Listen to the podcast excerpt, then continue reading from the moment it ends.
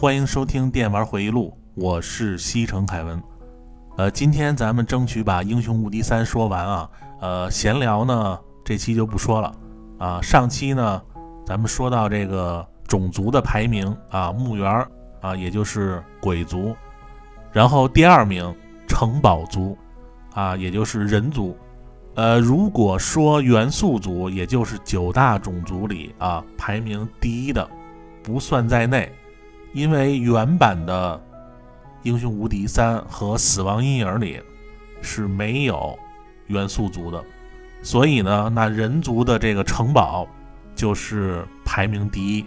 首先啊，人族的全兵种实力排名本身就是第一。之前有人说塔楼族的全兵种实力是最强的，但是我个人觉得啊。从单个比到整体比，都是人族更强一点，尤其是七级中级兵种大天使，作为这个九个种族里啊实力排名第一。还有就是人族前期的一二三级兵也像壁垒一样实力坚挺，如果资源不是那么匮乏的情况下，出建筑的速度也可以很快就出六级兵。整个人族里没有任何卖国的玩意儿，四级关键部队也是一个输出爆满的兵种，然后城堡的水系魔法也都非常的实用，加上马房可以直接增加你英雄每天的行动力，还有一个最主要的原因啊，就是这支部队看着特别的舒服，颜色呢非常的正统啊，三五烟的蓝色和金色的搭配。啊，让整个军队看起来就特别的精神。反正一般游戏啊，穿蓝色的部队就给人感觉好像是正义的一方。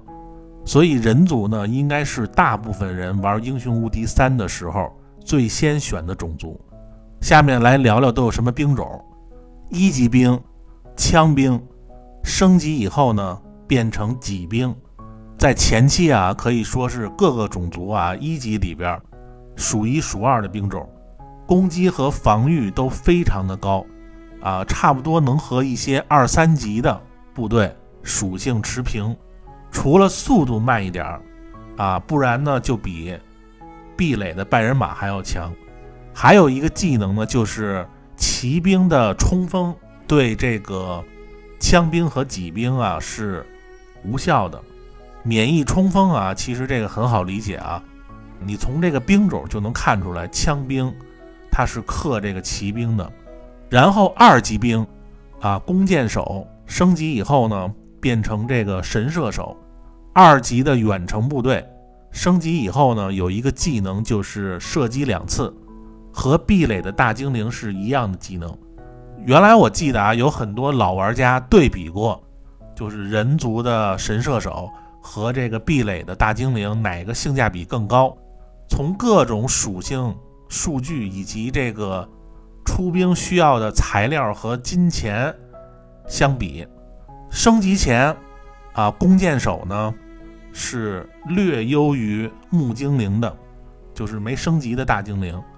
升级以后呢，这个大精灵的实力要远远优于这个神射手，所以人族的神射手呢是在有保护的情况下。更适合去打野兵，呃，大精灵呢，当然是打野或者是击杀对手都是神一样的存在。但是毕竟啊，人族两级就能出神射手，啊，积攒起来呢还是比较快的。大量的神射手攻击两下，在初期呢能占到很多便宜。然后三级兵施救，升级以后呢变成皇家施救，呃，首先呢它是一个飞行的兵种。啊，升级以后呢，有个技能就是无限反击。无限反击呢，就是你一回合之内用多个部队去打他，都会被反击一下。当然啊，除了有不受反击特技的那些兵是打了白打，其他的都会被反击。然后说到反击啊，《英雄无敌三》里有一种战术叫骗反击，就是说在一回合之内。一支部队只能对他第一次受到近战攻击的做出反击，之后谁要再打他，他就反击不了了。所以根据这个特性啊，很多人把一些炮灰兵种分成若干，等敌人的主力部队上来以后，先用这些炮灰兵种上去打一下，让敌人把反击使出来，然后再让你的主力部队上去打，这样呢，打完以后是不受回击的。这个战术呢，就是这个游戏最大的乐趣之一。经常用这招，可以让你避免很多的战损。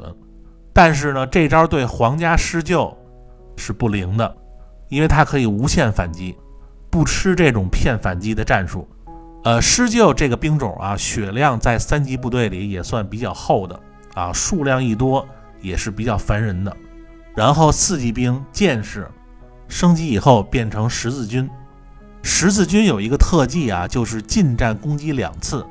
呃，这个兵种呢，只能用一个强字来形容了：超高的攻防，再加上攻击两次，尤其是来一个刚才我说的啊骗反击的战术，再给十字军上一个攻击最大化的魔法，那成百上千的十字军上去干两下，黑龙也受不了。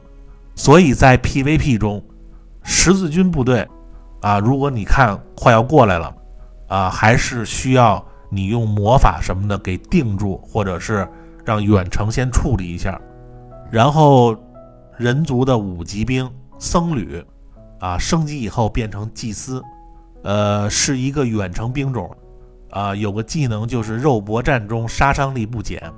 这个兵种呢，除了伤害还可以，其他方面。属性还不如四级的十字军，而且在五级部队里，啊，体力呢算比较低的。相对于神射手啊，PVP 中敌人可能会更愿意先去打人数多的神射手，因为祭司每周的产量比较小，如果想攒成规模啊，还是需要很多时间的。所以这个兵种呢，在人族里啊，应该算稍微弱一点的。之后啊，六级兵、骑兵升级以后呢，变成骑士。这个是六级兵里三巨头的一个啊，另外两个是墓园的死亡骑士，还有塔楼的蛇女。呃，有一个技能就是杀伤力随着骑兵的移动距离增大。很多人不知道这个是怎么算的啊？其实它这个意思呢，就是说呀，骑兵原地攻击的时候，它这个。伤害是不加成的，回头攻击呢也不加成，只有往前走，就是往对手的方向，每移动一格增加百分之五，啊，这里算的是通过的路程。如果你用那种有特长骑士的英雄，还能在这个基础上再增加伤害，只不过一级的枪兵啊，他是不吃这个冲锋技能的。呃，所以其他兵种啊，一看这个骑士从远处过来啊，那捅一下是非常疼的。最后啊，城堡族的七级兵天使升级以后变成大天使，这个是九个种族里啊攻防最高的一个，伤害呢和蛇女一样，它是稳定的。天使和大天使啊都是飞行兵种。特技呢是使友军的士气加一，然后打大恶魔的时候呢有百分之五十的伤害加成，还可以复活战斗中牺牲的队友。一个大天使可以复活一百点体力。你比如说啊，像施救啊，一个是二十五体力，一个天使呢就可以复活四个。所以大天使复活的技能啊，需要你计算一下，要复活的部队数量。在关键的时候复活那些重要的部队，呃，整体人族的兵种攒到后期决战的时候，好像每一个兵种都需要优先处理一下。它不像其他的种族，一上来你只要定住几个关键单位就可以。但是人族每一个兵种攒多了都有很大的杀伤力。还有就是七大兵种，除了五级的僧侣以外，都是同级别中数一数二的。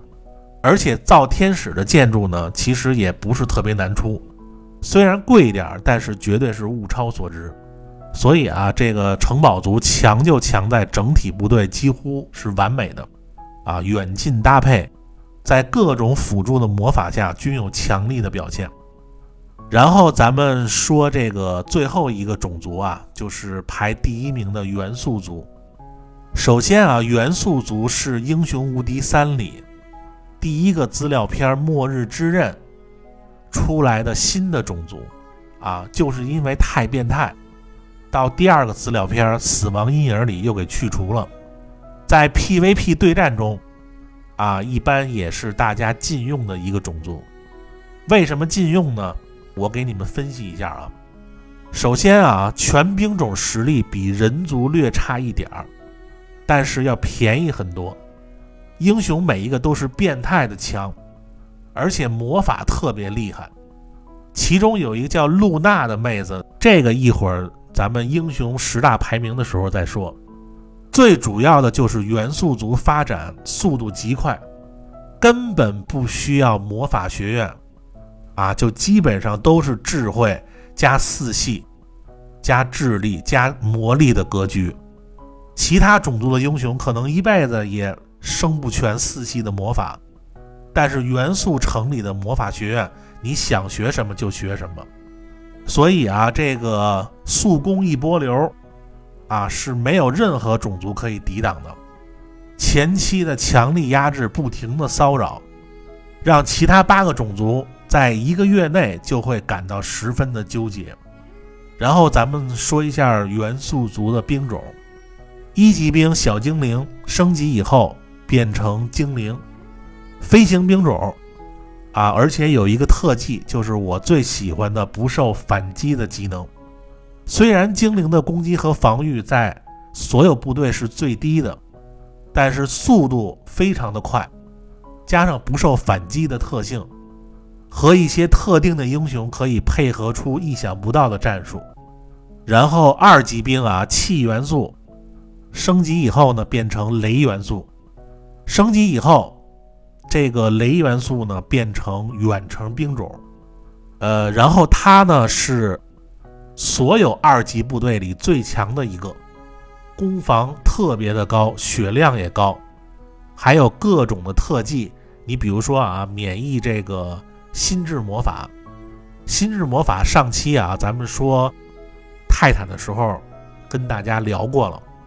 还有呢，就是流星火雨免疫啊，使用这个闪电魔法伤害可以加倍，还可以释放御气奇术。御气奇术呢，就是说可以减低部队所受到气系魔法的伤害。然后雷元素的速度是八。啊，速度还特别快，还经常先出手，绝对是一个完美的二级部队。然后三级兵啊，水元素升级以后呢，变成冰元素，又是一个升级以后变成远程的一个兵种。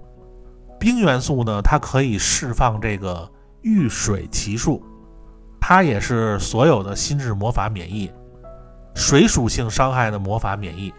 然后火性的攻击魔法伤害加倍，虽然它比这个二级的雷元素稍微提升了一点儿，但是呢，在三级部队里也算是中等偏上的。然后四级兵啊，火元素升级以后呢，变成烈火元素，呃，飞行兵种啊，可以释放御火奇术，啊，心智魔法免疫，火系魔法免疫。然后水属性攻击魔法伤害加倍，凡是这种元素啊，它都是打这个对应的啊。你比如说火打水伤害都是加倍的，然后土打气元素伤害也是加倍的。呃，之后啊，五级兵土元素升级以后变成石元素，可以释放御土奇术啊，免疫心智魔法，然后闪电魔法免疫。土性攻击魔法伤害加倍，然后这个石元素啊，速度比较慢，但是呢，它可以对这个闪电和末日审判都是有免疫效果的，这个还是比较有用的一个特性啊。然后六级兵精神元素升级以后呢，变成魔法元素，呃，元素的六级兵啊，这个非常的神秘，看着相当于一个缩水版的。免魔法的九头怪，特技呢就是攻击临近的所有敌人，和要塞的九头怪是一样的。然后它还有一个特技就是不受反击，啊和免疫所有的魔法。然后这个兵种啊，攻防和体力都一般，但是伤害特别高。然后呢，就是有三个特技都是其他种族七级部队的特技，所以这个单位还是比较强的。最后啊，元素族的七级兵火鸟升级以后呢，变成凤凰，作为这个九大种族里最快的兵种啊，绝对是第一出手速度啊。然后造价还特别便宜，每周的生长率也比别的七级兵种要多。而且呢，免疫所有的火系魔法，有百分之二十的几率呢可以重生。也就是说啊，五只凤凰死了以后，比较稳定的会复活一只。然后它还有和黑龙一样的烈火攻击的特效，就是可以攻击两个目标。元素的七级兵啊，性价比非常的高，基本上在前三周就能出六个七级兵啊出去打。加上这个速度第一，如果分出一个七级兵，然后上来之后先加魔法，对方绝对会吃大亏。如果你学会了末日审判这个魔法啊，你可以带这个火元素、土元素，还有这个六级的精神元素，还有凤凰啊，这个部队呢又强，而且还免疫末日审判。所以啊，这个元素族啊是当之无愧的第一名。绝对的速攻种族。好，那咱们九大种族的排名和所有的兵种，咱们都聊了一遍。下面呢，咱们说说这个十大实用兵种的排名啊，还是不算那些中立的兵种啊。咱们就说这个九大种族里的第十名，鬼族的四级兵啊，吸血鬼王啊，这个之前咱们都说过啊，吸血啊，回血。然后不受反击，在前期呢，这个是出去打野啊，招魂术增加骷髅的最好的一个搭配。然后第九名还是鬼族的恐怖骑士啊，六级的恐怖骑士，各方面属性都非常的高啊，双倍攻击加上诅咒，最重要的就是形象特别好。然后第八名壁垒的三级部队大精灵。两次的远程攻击啊，前期的王者，后期大量的大精灵也是所有部队的噩梦。然后第七名啊，据点的七级兵比蒙巨兽，这个咱们之前也说了啊，任何部队在他眼里只有百分之二十的防御力，最强伤害的兵种。然后第六名，塔楼族的七级泰坦，高属性。啊，不吃心智魔法，最强的远程，啊，近战伤害不减，呃，反正带着泰坦就一个字儿啊，就是占便宜。第五名，地下城的七级黑龙，啊，高属性，免疫所有魔法，想飞哪儿就飞哪儿，一喷还两个啊，远程的杀手。然后第四名啊，元素族的凤凰，速度第一，唯快不破，啊，产量高。还能复活，性价比高啊！主要呢就是便宜。第三名人族的大天使啊，高属性可以复活，增加士气，不管是无限复活还是无限召唤，呃，祝福嗜血什么镜像，就一堆一堆的这个辅助魔法，对他全都是有用的。然后第二名啊，要塞的五级兵蛮牛，高属性。啊，不惧怕任何生物，等级越高的越不怕，啊，直接瞪死带走。中级兵的杀手，第一名，鬼族的一级兵骷髅。为什么我把骷髅排在第一名呢？因为只有这个骷髅是不怕这个蛮牛的，在成千上万的骷髅海面前，啊，你不管是瞪死几个，还是这个什么黑龙啊、大天使啊。你的对手只有投降逃跑的份儿，所以骷髅啊才是英雄无敌三里最实用，而且最好积攒的兵种。OK，咱们说完兵种的排名啊，咱们就说一下这个十大英雄的排名啊。英雄无敌三，十大杰出青年。因为每一个种族啊都有几个比较强力的英雄，啊，也有大量的混子，所以呢，咱们不一一介绍了。我就给各位排一个前十英雄啊。这些英雄呢，就是大家玩地图对战或者是单机对战里的英雄，不包括什么剧情战役里。你像什么格鲁啊、什么凯瑟琳啊这些，那这帮人太变态了。咱们就说这些普通能选的英雄排名。为什么很多新手你看啊，同样是在玩这个英雄无敌三，怎么别人带兵和你带兵打来打去能差这么多？其实最主要的就是在一开始开荒的时候英雄的选择上。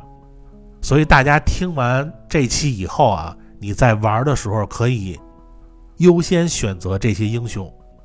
都会对你对战过程中，啊起到关键性的作用。呃，所有的这个十大青年的照片啊，都会在这个文案区啊，大家可以对照着看。第十名啊，人族的欧灵。之前咱们说了啊，人族二级的神箭手在初期开荒打野是非常舒服的。如果你加上一个特长是剑术的英雄。啊，这个箭是射箭的箭，可以附加伤害，让神箭手增加一倍以上的输出。所以呢，你在初期呢使用这个英雄就会领先于你的对手。所以人族的欧灵绝对是远程打法的强力英雄，这个是排在第十名。呃，第九名啊，据点族的德萨，他的特长呢是后勤学。玩过《英雄无敌三》的人都知道啊，后勤学是所有英雄必学的第一特技，因为后勤学呢是能够增加你移动力的总和，啊，这个很好理解啊。你想啊，你每一天比别人多走一点儿，一周七天下来就差不多比别人多走了一两天，这样你掠夺的资源就比别人多，啊，进度也快。所以后勤学是对于整个战场战略一个非常重要的一个特长。在《英雄无敌三》里啊，后勤学的英雄其实也不少。你像这个据点族的德萨，像壁垒的凯林、地下城的耿纳，这些都是后勤学的英雄。呃，但是咱们就排一个啊，因为我玩据点还是比较喜欢用德萨的。然后第八名啊，人类的阿德拉。呃，大家一般经常听他们这个玩英雄无敌三的，会说什么后勤特呀、防御特呀。其实这些意思啊，就是说这个英雄啊，他特长是后勤，那个英雄呢特长是防御，所以就管他们叫后勤特、防御特。但是你从来没听说过外交特，对吧？因为英雄无敌三里是没有以外交为特长的英雄。只有初始技能有外交术的英雄，所以咱们说的这个第八名啊，阿德拉就是一个初始技能有外交术的一个英雄，而且是非常有名的啊，外交三杰之一。另外两个呢，一个是壁垒的罗伊德，还有一个是塔楼的赛瑞，啊，俗称这个小红帽。其中这个阿德拉啊，可能是因为他是人族。啊，比较容易去打野，在前期，加上这位呢，外交的强度是非常的强，野外部队就这么一个一个被他忽悠进来，绝对是在 PVP 中啊，就让你初期就占有巨大的优势。各位还记得我上期说啊，晚上我说开一把这个英雄无敌三，就是因为前期外交术收了一对大精灵而占有绝对的优势。最后才一直玩到夜里四点，所以人族的这个阿德拉，绝对是这个外交三杰里最强的一个。因为有人说啊，这个小红帽赛瑞比这个阿德拉厉害，但是我觉得啊，阿德拉因为本身他这个特长啊，还会这个圣杯祝福，都是非常有用的技能。所以我把这个第八名啊排给这个人族的阿德拉，然后第七名啊据点族的肯洛哈格，呃，这是一个进攻特的英雄啊，就是给攻击力加成，尤其到后期啊，几乎有点太强悍了，打一下等于对手打三下。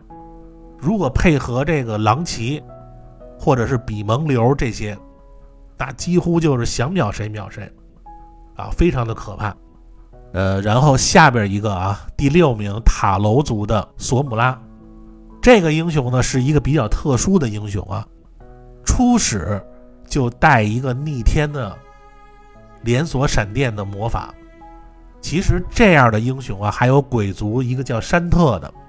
啊，自带这个巨灵骑术，你像这种英雄啊，在初期开荒的时候，基本上可以用他的魔法去打这个无损战术。同时啊，这几个也是 PVP 中经常被初始禁用的英雄。然后第五名啊，维德尼娜，这个是一个招魂特的英雄啊。之前咱们介绍兵种的时候说了，骷髅是稳排第一名的，成千上万的骷髅海，没有任何部队。能抵抗得了，尤其是在大图里，维德尼娜这个在鬼族英雄里啊，滚骷髅的速度绝对是 number one 的。其实还有一个叫艾莎的，她也是招魂术的英雄，但是这个艾莎这个颜值啊太吓人了啊，这个维德尼娜呢，起码人这个形象还可以，所以呢给他排到第五名。然后第四名啊，要塞族的泰泽。这个是一个防御特的英雄，泰泽的强啊，可以说，啊，这个如果让泰泽挥舞着禁魔球，那基本上可以结束这局了。呃，就这帮防御特的猛将们啊，在后期是基本上免疫所有物理伤害的，再加上禁魔球这个宝物，那你可以不用再打了。好多人认为这个壁垒的孟斐拉这个防御要比这个泰泽更厉害一点，但是我个人认为啊，泰泽呢其实比这个孟斐拉更强。主要一点呢就是说啊，这个本身要塞族，咱们之前也说了，是以这个防御著称的，因为本身泰泽就是这个要塞的英雄，对吧？他这个防御成长高。再加上泰泽天生就是终极的防御术，所以在后期啊，泰泽的成长会更变态一点。主要这个英雄是我用这个要塞族最喜欢的英雄啊。我估计可能有听友说啊，你不是喜欢用这个要塞的牛吗？那要塞的这个阿尔金应该是最好的选择。其实阿尔金的特长虽然是牛啊，但是泰泽后期的防御。更全面的影响每一个部队，所以呢，这个第四名的位置我还是排给了泰泽。然后第三名啊，人族的姆拉克爵士，这是一个神速特的英雄啊。这个特长呢就是神速。首先，这个英雄啊是 PVP 啊被禁的英雄，太快了，所有的兵种啊速度加二。然后每天恢复的行动力也会增加，再加上他是这个人类的英雄，这种变态的特长啊，基本上初期你就没法打了。还有这个英雄的头像啊，其实呢就是三 D O 公司程序员的真人照片改的啊，所以他们整了一个非常赖的特长。然后第二名啊，元素族的萨利尔，萨利尔的特长呢是魔法神剑。本身这个元素族啊，就是 PVP 被禁的种族，就是因为这两个英雄，一个是萨利尔，还有一个是第一名的露娜。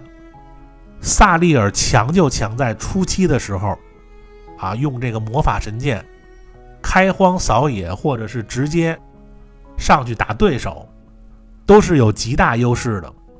有人打这个 PVP 啊，第一周用这个萨利尔。就可以把对手给干掉，就是用他魔法神剑这个技能，然后到后期魔法加成以后再打一发魔法神剑，威力超过泰坦之剑的伤害，所以前两名肯定是给这两个妹子的。然后咱们再说第一名啊，第一名元素族的露娜，她的特长呢是火墙。这个英雄无敌三啊，如果你要会火墙的用法，就表明你是一个大神级的英雄无敌玩家。如果你用露娜这个英雄啊，呃，可以带几只一级的精灵啊，就出去开荒打野。你可能认为绝对不可能胜的战斗啊，用放火墙和精灵的战术。就能够获胜，以至于用露娜以后前期发展特别的快，所以这个英雄呢是一个打 PVP 连酒馆里都禁止出的一个英雄，所以你们经常会看到英雄无敌三高手对战之前都会有很多禁止条件，你比如说禁止元素族啊，禁止这个初始外交术，禁止挖这个奇迹宝物，然后禁止开全图。禁止这个鬼王斗篷，最后一个就是禁止露娜，所以十大英雄第一名啊就排给了这个露娜。呃，最后咱们再说一下啊，这个英雄无敌三里十大实用魔法的排名。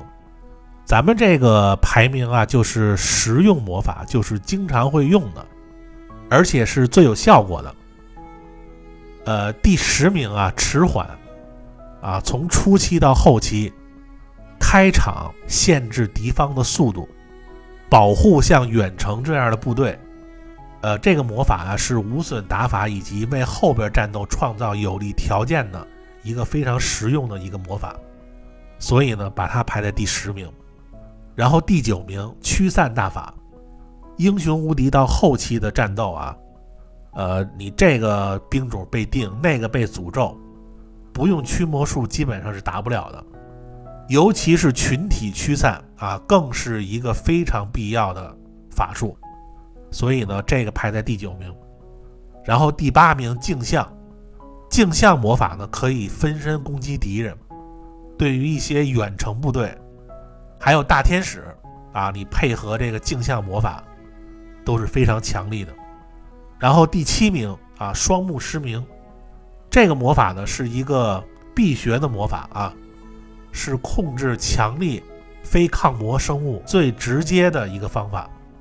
然后第六名啊，丧心病狂，中这个魔法的部队啊，这个只能是选择距离最近的部队作为攻击对象。如果无法攻击啊，丧心的部队将原地踏步。这个魔法到高级的时候啊，它的半径范围是三，可以牵制不少敌方的部队啊，是一个非常实用的魔法。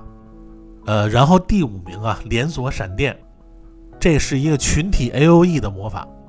当你魔法力量超高的时候，啊，这招是非常恐怖的。如果对方只有一队人，千万别用这个魔法，啊，多带点抗魔的部队会比较安全。然后第四名，末日审判，这个之前也说了啊，各种末日流的打法，消耗对手的最佳的群体 A O E。呃，第三名，召唤元素，如果你的英雄高智力、高魔法力量，啊，一招就是百来个元素，啊，这只能用无耻来形容这个魔法，这个敌人是打不完的。然后第二名啊，雷鸣爆弹。啊，这个是单体秒人的最强魔法。如果你魔法力量高的时候啊，这个能打出几千的伤害。对于远程部队啊，是一个最恐怖的魔法。第一名时空之门，俗称这个回城术，是最便利的地图移动魔法。呃，到后期你城多的时候，啊，你是抓人也好，或者是快速回防也好。时空之门都是最实用的魔法，否则速度快的敌人会没完没了的骚扰你距离远的城堡，所以时空之门是最实用的一个魔法，排名第一。好的，咱们这个英雄无敌三啊，这个专题咱们就讲到这儿啊。虽然还有很多东西没有说到，但是基本上一些重要的咱们都聊了一遍。啊，说实话啊，把所有的兵种过一遍，真的挺累的。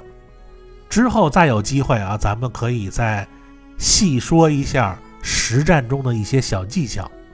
因为这个《英雄无敌三》啊，是一个可以永远玩下去的游戏。希望之前没接触过，或者是老玩家，都能在听完节目以后啊，再回味一下这么经典的游戏。然后很多听友问我啊，会不会说一些什么魂系列的节目？啊，这个是肯定的啊，因为我自己排的那个十大游戏，每一个。都会说一个专题，你像什么魔兽世界呀、魂系列、血缘、街霸、拳皇这些等等等等。希望大家呢继续关注《电玩回忆录》这个节目。如果大家想沟通交流呢，可以加这个微信群，二维码呢在文案区。呃，然后这期做完以后啊，因为年底了啊，这个工作上还有个人有很多要办的事儿，所以呢准备。休息两周时间啊，再更新，也是总结一下啊，从开播到现在的一些问题，然后看看怎么在不违反规定的情况下啊，再说的更吸引人一点。呃，从下期呢，咱们还是说新的话题啊，这段时间呢，可能不定期的会以这个聊天形式发一点啊，同时呢。还是会在群里啊，恭候各位的加入。然后听友听完别忘了打扣啊，这个五星好评。新的听友别忘了点订阅关注。感谢各位收听本期节目，咱们下期再见，拜拜。